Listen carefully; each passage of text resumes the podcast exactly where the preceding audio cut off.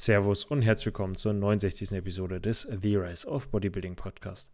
Mein Name ist Marc Hohmann, ich bin lizenzierter Personal Trainer und Online-Coach aus Siegen und in der heutigen Episode geht es darum, wie ihr einen sinnvollen Leg Day gestalten könnt. Ich wünsche euch viel Spaß.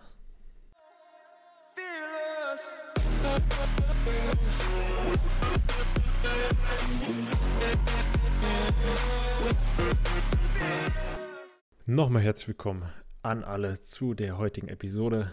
Das ist die dritte Episode, dritte Podcast-Folge zu diesem Thema, wie man ein sinnvolles Training gestaltet. Angefangen haben wir mit dem Push-Training. Das kam auf jeden Fall gut bei euch an. Dementsprechend gab es die Tage noch ein Pull-Training, wie man das sinnvoll gestalten kann. Und heute dementsprechend ein Leg Day. Wie kann man den Beintag möglichst effektiv und natürlich auch möglichst sinnvoll gestalten?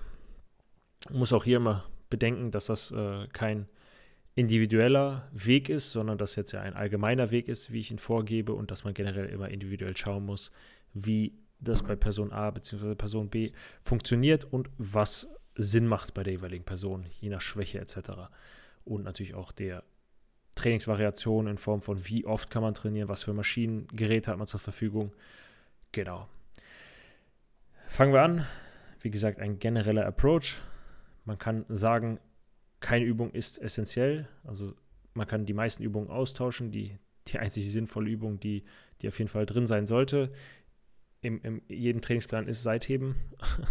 ähm, eine Seithebe-Variante muss nicht mit Kurzhandel sein, kann auch mit, mit dem Seil sein, also am Kabel. Aber Seitheben für die Schulter ist auf jeden Fall essentiell. Hat jetzt nichts mit Beintraining zu tun, aber ja, diese Übung ist auf jeden Fall essentiell, um ja, eine volle Physik zu erreichen, also um eine aus, ausgewogene Physik zu erreichen. Generell ähm, starte ich selber auch oft mit Adduktoren, da die einfach, ja, es Sinn macht, die, die am Anfang zu trainieren, da man die so gut aufwärmen kann. Auch wichtig hier äh, Warm-up-Sets ordentlich zu machen, ähm, nicht nur ein Set und dann direkt rein. Ähm, denn ja, die Adduktoren erstmal aufzuwärmen, gibt uns auch insofern Vorteile im, im Anschluss. Wenn wir dann irgendeine Beugevariation machen, haben wir aufgewärmte Adduktoren, die natürlich dann auch schon ähm, ja, stimuliert sind, die schon einen Reiz abbekommen haben durch das Adduktorentraining, aber dadurch werdet ihr zu 99 Prozent keinen Kraftverlust in der darauffolgenden Übung haben.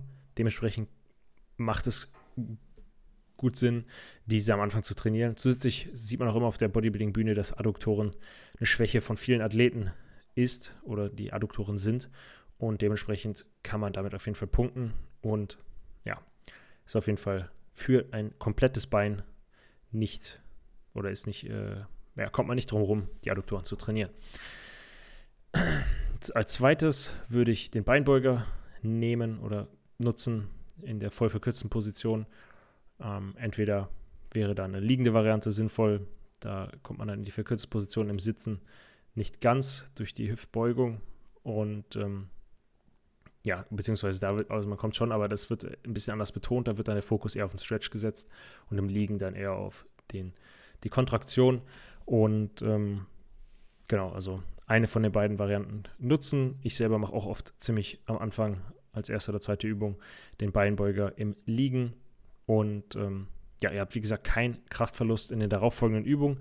Dementsprechend ist das schon echt eine gute Sache sowohl Beinbeuger als auch Adduktoren, wenn ihr die beiden gemacht habt, werdet ihr keine Kraftverlust in den nachfolgenden Übungen haben. Selbst wenn ihr rumänisches Kreuz eben danach macht, werdet ihr keine ähm, Ermüdung groß haben. Gerade nach dem Beinbeuger liegend, da der Beinbeuger liegend ja im, im, in der Kontraktion ähm, den Fokus setzt und ähm, der Romanian Deadlift am schwersten ist im, im Stretch ähm, und der, der, der Muskel am stärksten im Stretch ist, werdet ihr da keine Probleme haben.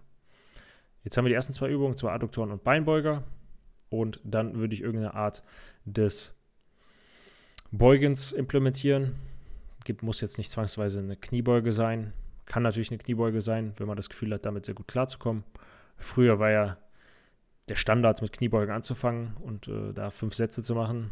Und da gab es die verschiedensten Prinzipe oder Prinzipien. Aber generell, was sinnvoll ist, ist eine Hackenschmidt. Nutze ich selber beispielsweise. Pendulum Squat würde ich auch nutzen, wenn wir einen hätten. Ähm, aber haben wir nicht. Und ja, natürlich noch Smith Machine Squats, also äh, Squats an der Multipresse sind auch eine Variation, die gemacht werden können. um einfach so einen, einen großen Stimulus auf den Quadrizeps zu setzen. Irgendeine Form, in der wir ja, sowohl Hüfte als auch die Knie in eine Flexion bringen. Ja, und dann die, die Beine im Endeffekt strecken müssen, um wieder nach oben zu kommen. Und auch die Hüfte strecken müssen. Genau, da haben wir die ersten drei Übungen. Dann würde ich weitermachen mit einer Beinpress-Variante, einer Leg Press-Variation. Ähm, da gibt es auch die verschiedensten Varianten, die man nutzen kann. Mit Pendel, ohne Pendel, geführt.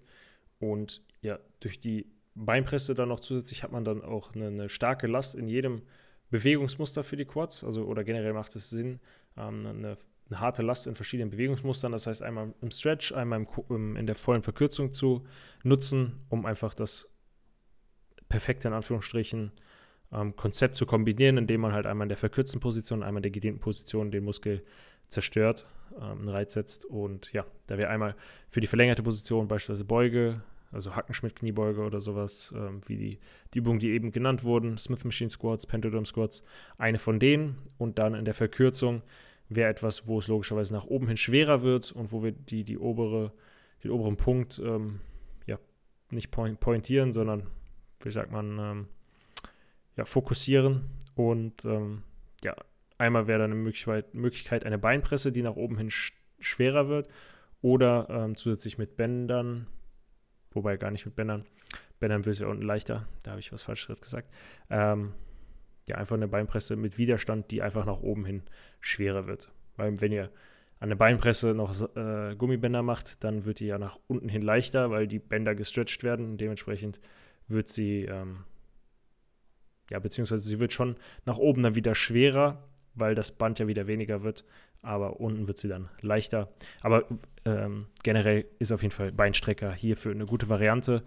Ähm, genau, der kommt aber dann oft danach. Also wir haben, fangen an mit den Adduktoren, dann haben wir den Beinbeuger, dann haben wir ein, eine Kniebeuge-Variation, Hackenschmitz etc. Dann haben wir eine Beinpressen-Variante, die optimalerweise nach oben hin schwerer wird. Und dann haben wir den Beinstrecker, der kommt dann als fünfte Übung. Und ähm, ja, so können wir den Fokus voll auf die verkürzte Position legen. Oben auch je nachdem noch halten. Ähm, kann auf jeden Fall Sinn machen, mit einzubauen. Und ähm, generell ist logisch, dass man den Beinstrecker auch früher ähm, stattfinden lassen kann, als sogenannte Vorbelastung, Vorermüdung.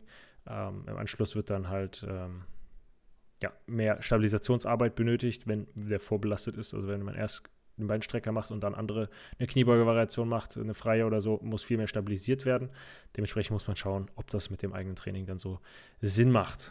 Dann als sechste Variante wäre es möglich, auch noch einen Fokus auf den Gluteus zu setzen, auf den Po, ähm, durch beispielsweise einen Glute Drive oder eine Hyper-Extension, also einmal die Rückenstreckung, beziehungsweise, ähm, wie heißt Hyper-Extension auf Deutsch? Ist eine gute, gute Frage. Auf jeden Fall ist es das Gerät, wo ihr mit den Knien euch in Anführungsstrichen verhakt und den, den Schienbeinen und den Oberschenkeln und dann ja, geht ihr runter, möglichst keine Hohlkreuz, Bauch anspannen und versucht nur aus dem Gluteus euch nach oben zu drücken und müsst auch nur so weit hoch, bis ihr im Oberkörper maximal in einer Linie mit den Beinen seid. So hoch müsst ihr oft nichtmals. So haben wir dann im Endeffekt alles abgedeckt. Dann würde ich zum Schluss dann noch ähm, die Waden trainieren. Einmal in der gestreckten Position, einmal in der gebeugten Position. Das heißt einmal stehend, einmal Wadenheben sitzend. Da der Soleus, der eine Wadenmuskel, der geht nicht übers Knie. Das heißt, der wird im Stehen trainiert und der Gastrocnemius wird ähm, übers Kniegelenk zieht er sich. Dementsprechend wird der im Sitzen vermehrt belastet. Und ja, wenn ihr die zwei Varianten noch mit einbaut, dann seid ihr auf jeden Fall auf der sicheren Seite. Und ja, ver verzeiht mir, wenn ich etwas müde bin. Ich bin seit 5 Uhr wach und wir haben jetzt 8 Uhr abends, deswegen bin ich etwas schläfrig. Ich hoffe, man hat das jetzt nicht allzu schlimm gehört, aber ich bin auch noch ein Mensch und ja, da ist mal fitter, mal etwas müder. Bin auf jeden Fall froh, wenn ich gleich im Bett liege und ähm, ja, dann wird morgen früh vielleicht schon die nächste Episode aufgenommen und ja, seit neuestem stehe ich nämlich früher auf, gehe später ins Bett, genau, gehe früher ins Bett gegen 9 und stehe um 5 Uhr auf und merke, dass ich weitaus produktiver bin. Und ja, bin mal gespannt, aber dazu gibt es demnächst eine eigene Folge zu meinem Bericht oder meinen Erfahrungen aus dem neuen, Anführungsstrichen, Lebensstil. Und genau, das war es im Endeffekt zu dem Beintraining. Jetzt noch kurz, wie würde ich vorgehen mit den Sätzen? Wie würde ich die Sätze verteilen? Adduktoren kann man ruhig drei Sätze machen, zwei bis drei Sätze. Wie gesagt, Warm-up hier auf jeden Fall wichtig, nicht vernachlässigen. Und ähm, dann am Anschluss Beinbeuger würde ich auch zwischen zwei und drei Sätzen absolvieren, je nachdem, wie viele Übungen noch danach kommen. Also wenn oder ob noch eine kommt, wie ein rumänisches Kreuzheben etc. Ähm, wenn das noch kommt, dann würde ich ähm, ja, eventuell nur zwei Sätze machen. Wenn es nicht kommt, dann auch drei oder sogar vier.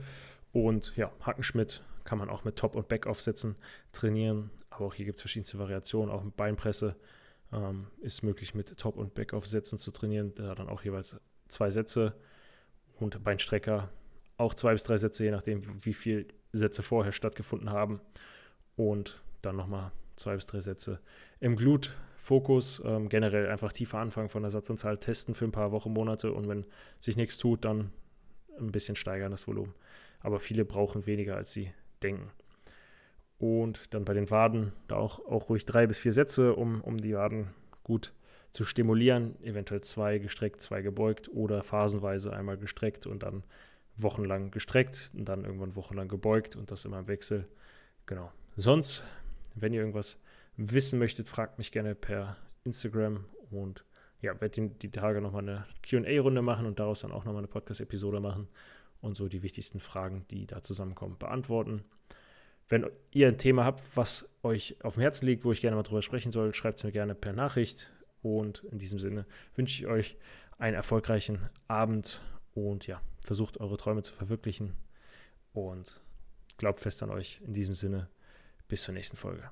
Falls dir die Folge gefallen hat, würde ich mich über eine 5-Sterne-Bewertung auf Spotify oder auf Apple Podcasts freuen.